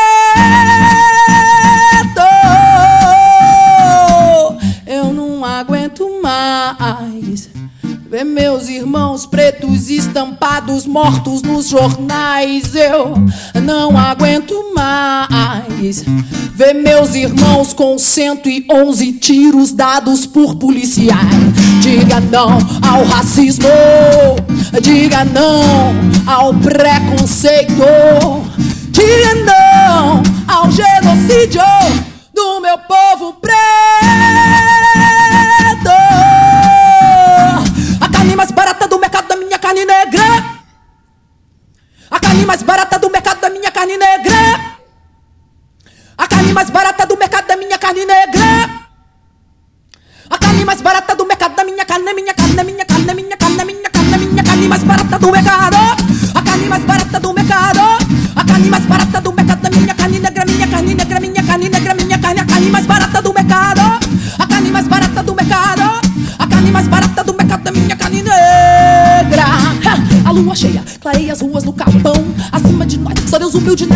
saúde. Plim, mulher, muito som, vinho branco para todos, o advogado bom. Ah, ah. Ei, esse fruta de fudé, dessa fera ruim de rolê, vou fazer o quê? Nunca mudou, nem nunca mudará. O cheiro de fogueira vai perfumando o ar, mesmo céu, mesmo CEP, no lado sul do mapa. Bueno, después del diálogo que hemos tenido con la diputada Alcira Figueroa en torno de la actualización de la ley de educación superior, eh, les vamos a ofrecer ahora un compacto de 20 minutos con las voces de los principales protagonistas que participaron en el foro de presentación de la ley entre, lo que, entre los que van a escuchar a los representantes de este, la población afrodescendiente y de pueblos originarios que participaron en la redacción de la ley eh, y estuvieron justamente en este foro de presentación. Lo escuchamos. Voy a dar la palabra, eh, bueno, a quien, eh, si bien todas las transformaciones son colectivas, siempre tienen personas que encabezan o que dirigen esos procesos. En este caso, quien ha estado a la cabeza de este proceso es el profesor Daniel Mato, que es parte, director de la Cátedra UNESCO, Educación Superior y Pueblos Indígenas y Afrodescendiente en América Latina, parte de la Universidad, Universidad Nacional 3 de Febrero, CONICET, y bueno, volver a decir que es eh, quien ha quien ha hecho posible todo esto, así que bueno, eh, darle la palabra a él para que también pueda comentarnos un poco de todo ese proceso tan valioso que ha significado eh, la realización de este proyecto. Para terminar, quisiera decir que por lo expuesto en esas investigaciones que dieron lugar a la propuesta, así como en estas reuniones, así como por las publicaciones de muchas y muchos colegas y por informes de relatores de Naciones Unidas especializados en el tema, y por lo expresado en el acuerdo plenario del CIN de manera explícita, no es posible continuar postergando la modificación de la ley de educación superior. No es posible postergar hasta que se apruebe una nueva ley de educación superior, que puede tomar años, o se adopte una reforma integral de la vigente, que tomará su tiempo. No se trata de una ampliación de derechos. Los derechos están, están en la Constitución Nacional, pero no están en la ley de educación superior. Se trata de adecuar la ley de educación superior a la Constitución Nacional. Nada más que eso. Es un asunto de necesidad y urgencia. En otras palabras, así lo ha expresado explícitamente el SIN y tal vez Martín, si lo tuvieras a mano, podrías poner en el chat para la gente interesada el acuerdo plenario del SIN. Si no, trato de ponerlo yo luego mientras habla otra gente. Quisiera enfatizar que Argentina es uno de los ocho países más atrasados de toda América Latina en esta materia, que además está muchísimo más atrasado que Canadá, Nueva Zelanda, Australia y Estados Unidos. En los países en que se han logrado avances en la materia, estos que mencioné eh, de otras regiones, pero México, Colombia, eh, bueno, no recuerdo ahora todos, en los que ha ocurrido lo que voy a mencionar, en los países que se han logrado avances en la materia, esto ha sido posible no solo por las luchas de los respectivos pueblos, sin lo cual creo que estaríamos todavía en la Edad Media, sino también, y es lo que quiero subrayar, por acuerdos de Estado entre diversas fuerzas políticas. Entonces, para terminar esta presentación, quisiera transmitir una noticia muy auspiciosa y es que hace solo unas horas recibí un mensaje de la diputada Brenda Austin y otro mensaje del diputado José Luis Ricardo, reiterando su respaldo al anteproyecto de ley oportunamente aprobado por el CIN y lamentando no poder hacerse presentes. En esta reunión hay eh, numerosos diputados del Frente de Todos. Vemos que esta otra fuerza tan importante en el Parlamento, pero además tan importante en la vida universitaria, también se expresa favorablemente me parece que tal vez podemos celebrar el año nuevo con la ley ya modificada. Muchísimas gracias a todas y todos. Ahora em, eh, le voy a dar la palabra a Lucía Molina, quien es eh, presidenta de la Casa de la Cultura Indo-Afroamericana, Mario Luis López, de la provincia de Santa Fe. Gracias, Lucía. Muy buenas tardes a todos, a todas. Muchísimas gracias por eh, permitirme mi participación. Y bueno, yo, como me anunciaron, soy presidenta y fundadora de la Casa de la Cultura Indo-Afroamericana de la ciudad de Santa Fe. Eh, nuestro aporte desde, eh, desde la Casa de la Cultura es, es asegurar ¿no? Este, esta, que salga esta ley y al mismo tiempo hacer los aportes desde el punto de vista de la afrodescendencia. Eh, como dice el, director de la cátedra UNESCO, Daniel Mato, considera que el racismo continúa vigente en las sociedades latinoamericanas y que la educación superior debe jugar un muy importante papel para erradicar el racismo.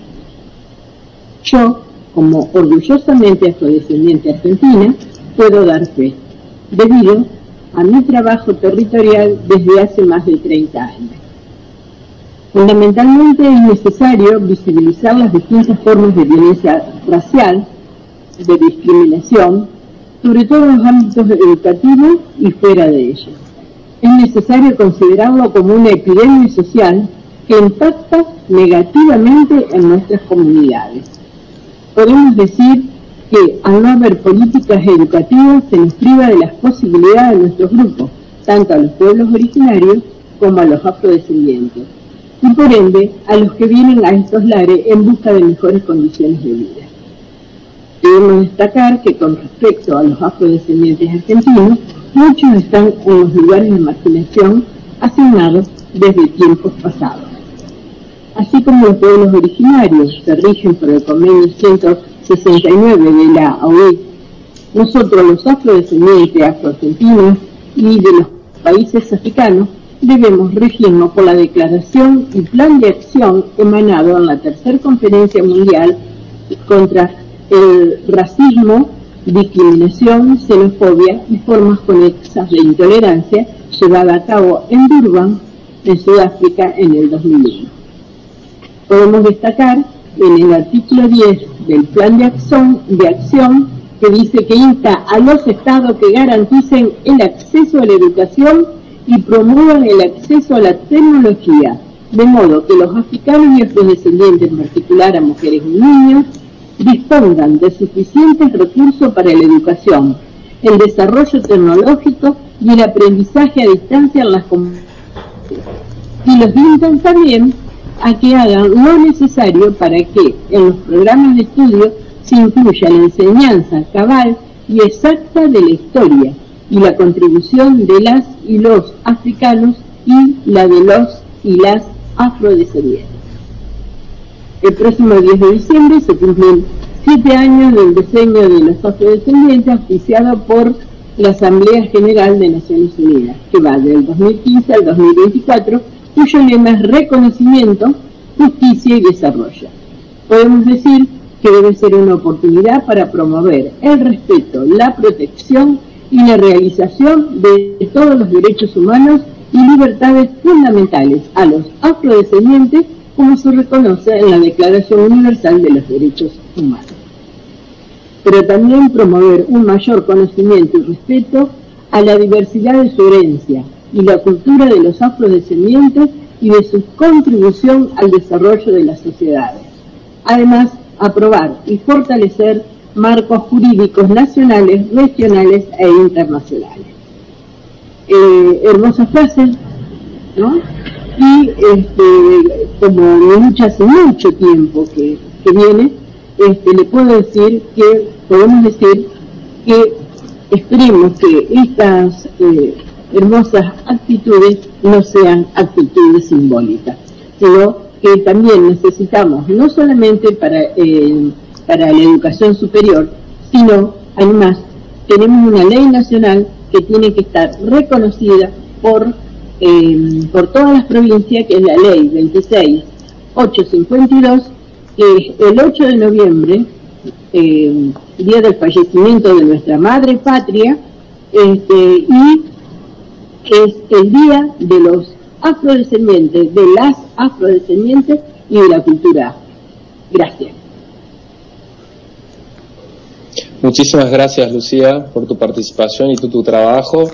Eh, bueno, ahora voy a pasar a dar la palabra para Cristina Marín, eh, que se encuentra también acá presente, profesora de educación media y referente de educación intercultural bilingüe de la Coordinadora de Comunidades Mapuche Tehuelche de la provincia de Río Negro. Gracias por tu participación y ahí te, doy la palabra, Cristina. Muchas gracias.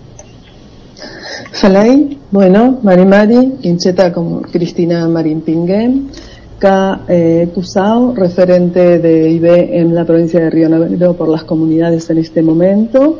Y bueno, también quiero agradecer porque vengo trabajando hace bastante tiempo sobre estos, estos futuros proyectos de participación y de acceso a derecho, como decía Daniel, de acceso a derecho efectivo que existen Agradecer, obviamente, la invitación a la UNESCO, agradecer a la gente del Ministerio de Educación de la provincia de Río Negro que me está acompañando, algunos hermanos, porque el equipo de IB aquí se compone justamente por las dos partes del Ministerio de Educación y las comunidades del pueblo mapuche tehuelche de Río Negro, trabajamos en conjunto.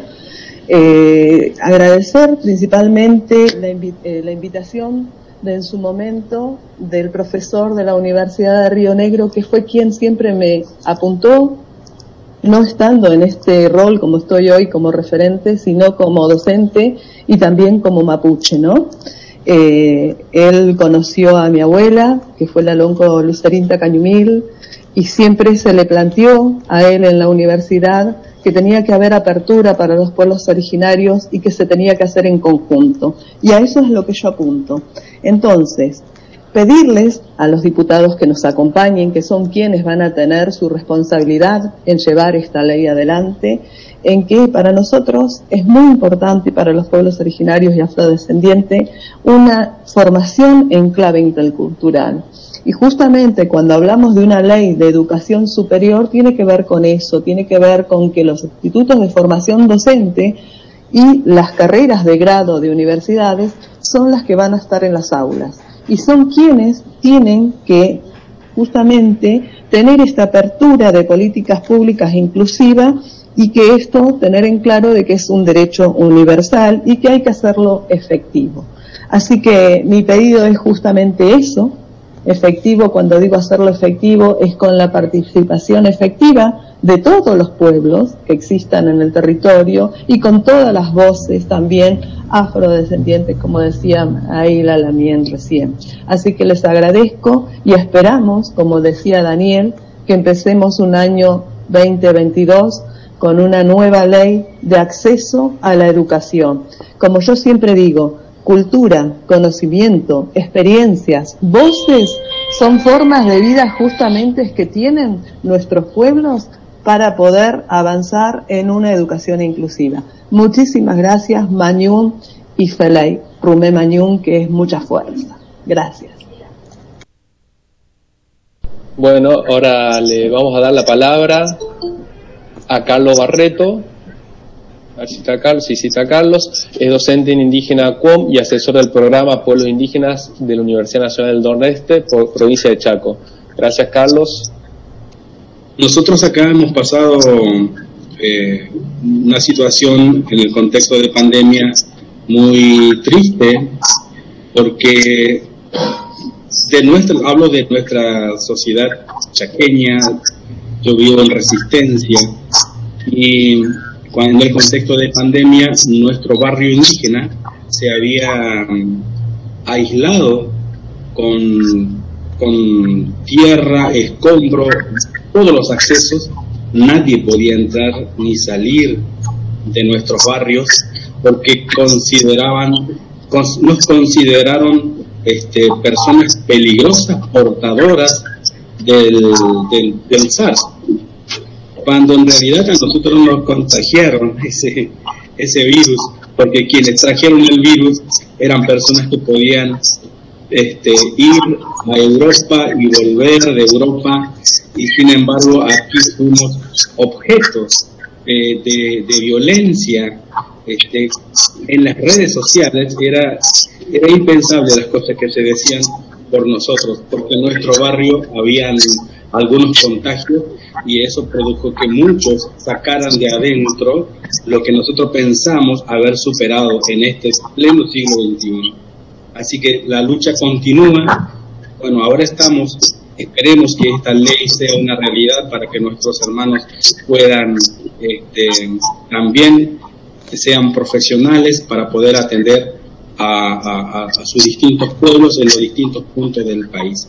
Y muy agradecido por esta invitación, agradecido a Daniel Mato por haberme invitado y por escuchar a los hermanos de los distintos puntos de nuestro país y distintos este, pueblos. Eh, muy agradecido. Y, y con esto muchísimas gracias. Sí, karma opaitepeana, karma caraireta, poromboyae, opaitumai oñare. Muy buenas tardes a todos, a las autoridades y profesores. Eh, esta temática que se está planteando es sumamente importante para que la inclusión educativa en lo que se refiere a comunidades originarias, a nuestro pueblo, tenga un cumplimiento efectivo y real. Se debe modificar la ley de educación superior Así las instituciones que podrán realizar capacitaciones a los auxiliares bilingües, imprimir recursos didácticos y bibliografía, y bibliografía en lengua materna y sobre todo perpetuar las palabras escritas eh, y transmitir las culturas guardadas en la memoria de los ancianos de nuestro pueblo. A través de la modificación de la aplicación de esta ley, se podrá este, legalizar el rescate urgente de las culturas y de muchas otras culturas que se están perdiendo y volver a modificar esta ley este, nos respalda contundentemente. Eh, sabemos que existe multiplicidad de saberes ancestrales y que podemos volcarlo al escrito. Y el Estado debe garantizar la política de inclusión educativa para que las minorías tanto de pueblos originarios y afrodescendientes, se sientan respaldados en un marco legal protegido por el respaldo jurídico eh, como sujeto de y con derecho, con poder de la palabra, para, que, para no permitir bullying o discriminaciones por su origen ni de ninguna otra índole, permitiendo su desarrollo individual, comunitario o como pueblo. La cultura de los pueblos eh, originarios, en este caso nuestros pueblos, que contamos con más de 30 pueblos en la Argentina y también muchísimos pueblos eh, afrodescendientes, forma parte del patrimonio intangible de la sociedad desde tiempos remotos. Es por ello que es deber del Estado apoyar programas de educación que contemplen política de inclusión y de sostenimiento, de conservar los conocimientos tradicionales y la producción intelectual de lo mismo. Así será posible que a través de diversos programas en las generaciones venideras puedan saber y valorar la cultura de, su, de nuestros ancestros, porque en, el pueblo aprendemos y valoramos los conocimientos de, nuestro, de nuestros abuelos y vemos que si ellos mueren se llevan toda la sabiduría y no hay un total apoyo a la producción intelectual de los miembros de las comunidades perdón, minoritarias, los cuales a la larga o a la corta van a pasar al olvido. Sentimos la urgente necesidad de ser constructores activos en la que se respeta la política educativa, porque quién mejor que nosotros mismos sabemos lo que queremos conservar en la retina de los ojos y en el corazón de la memoria para que trascender en los tiempos actuales y venideros. El Estado debe promover el desarrollo del conocimiento de la población originaria y afrodescendientes y todo este pueblo, esta comunidad, tiene una riqueza cultural invaluable en muchos ámbitos de la vida.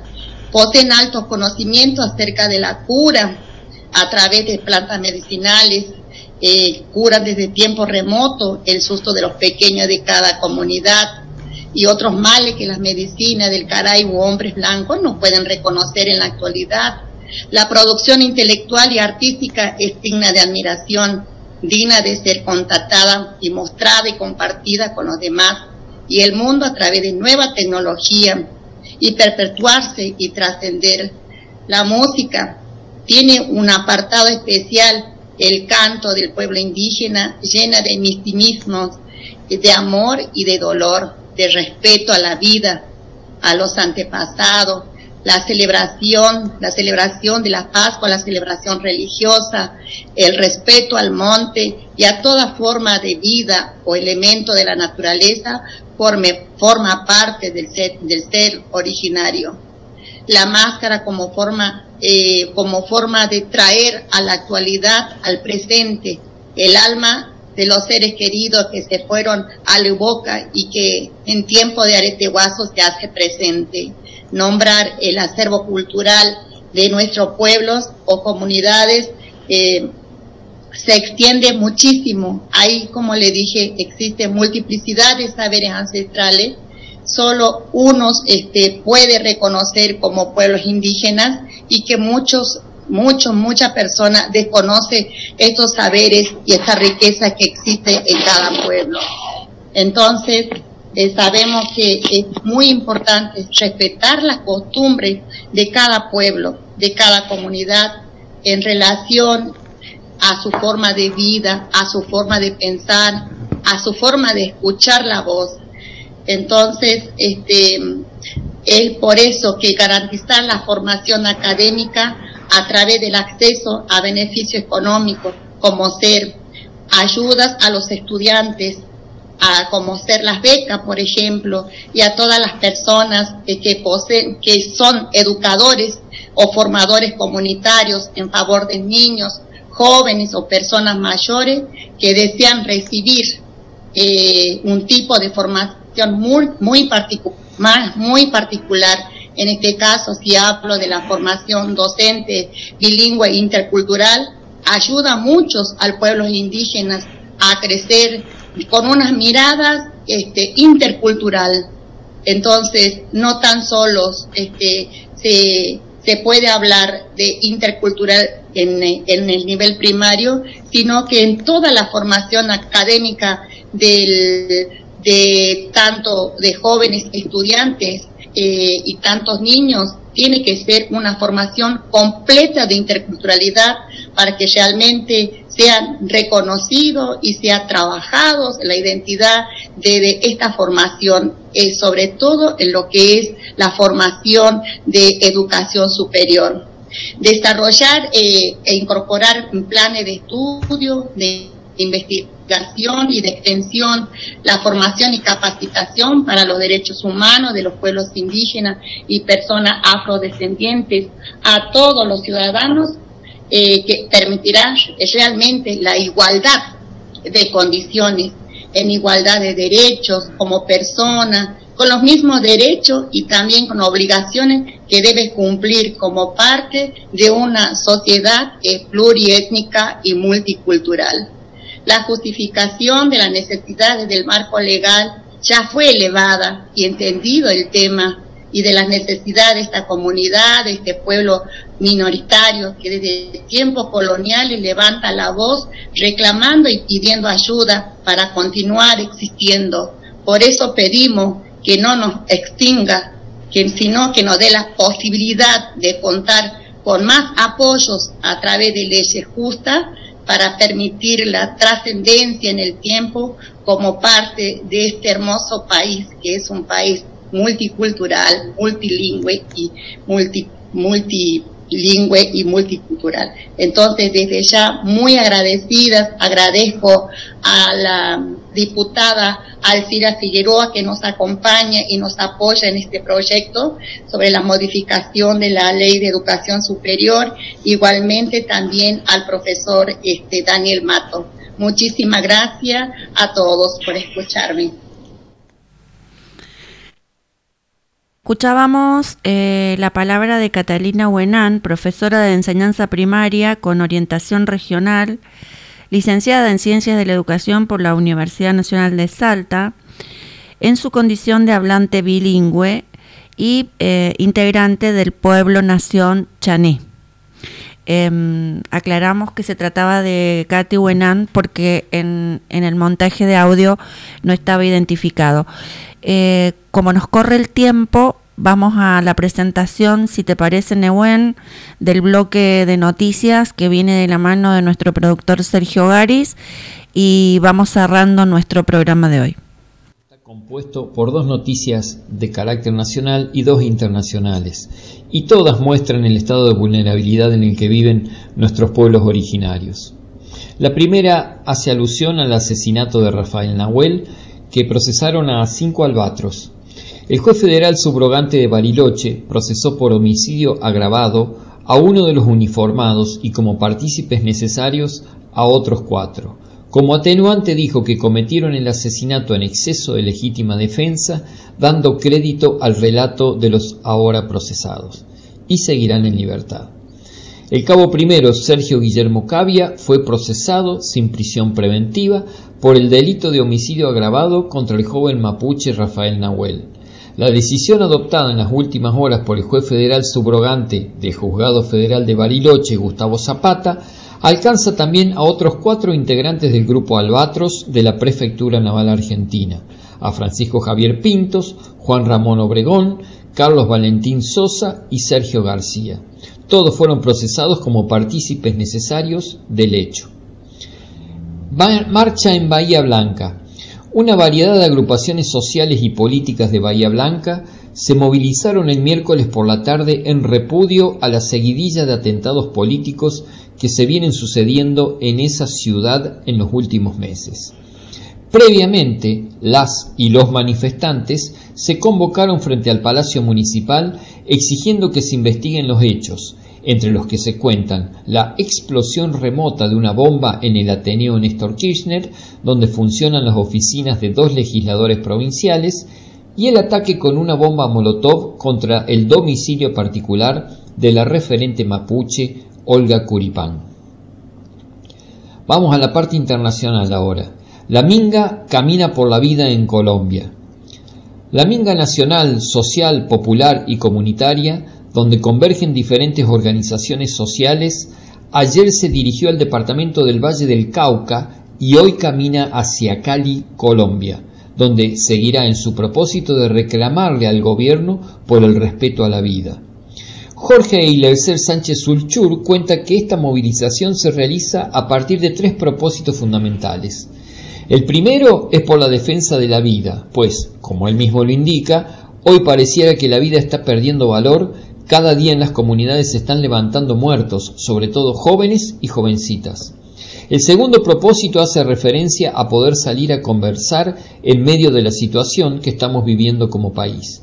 Hay que salir y decirle al país que estamos listos para conversar, que continuamos diciéndole sí a la vida y no a la muerte, le apostamos a la paz y no a la guerra y seguimos defendiendo el territorio, dijo.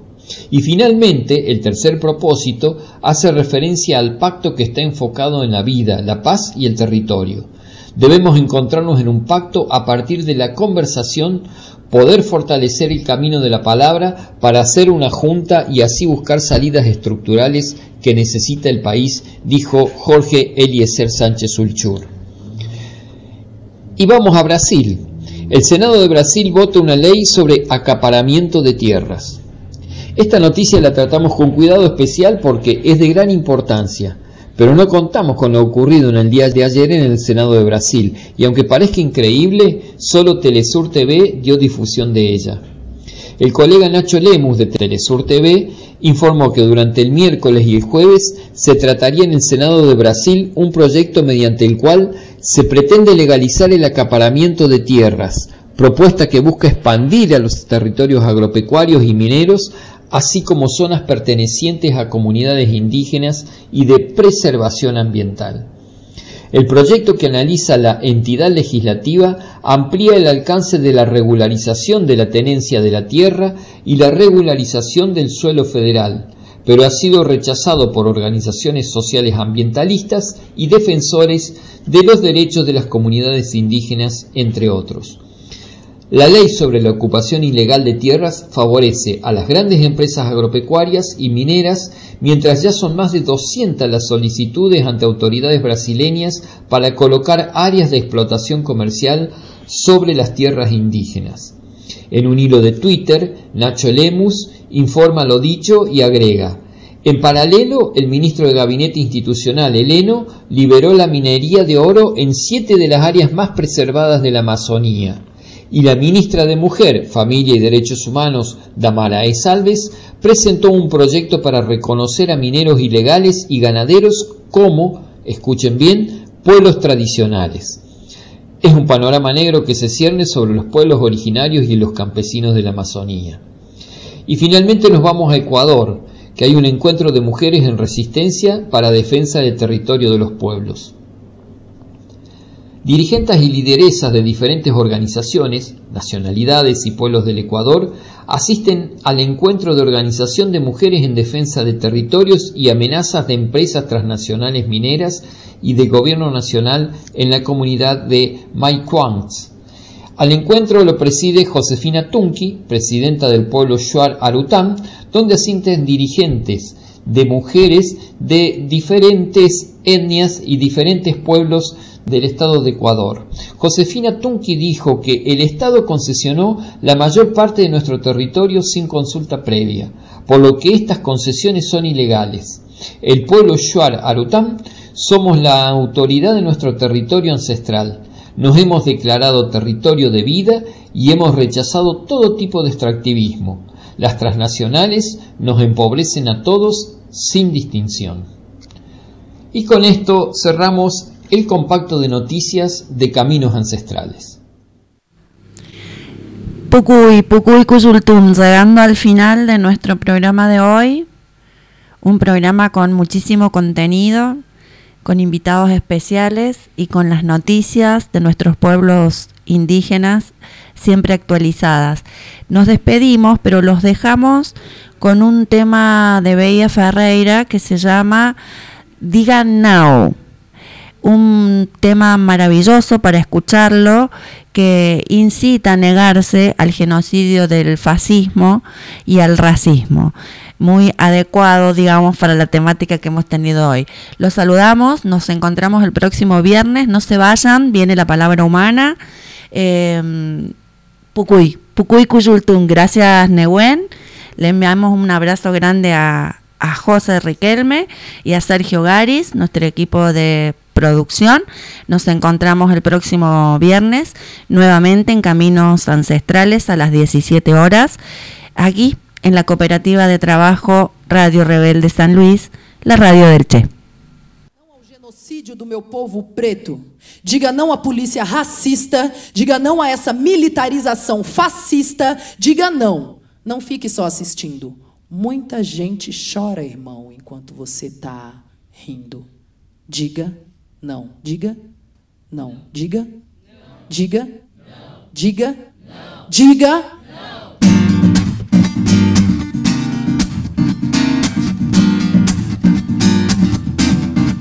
Diga não ao racismo.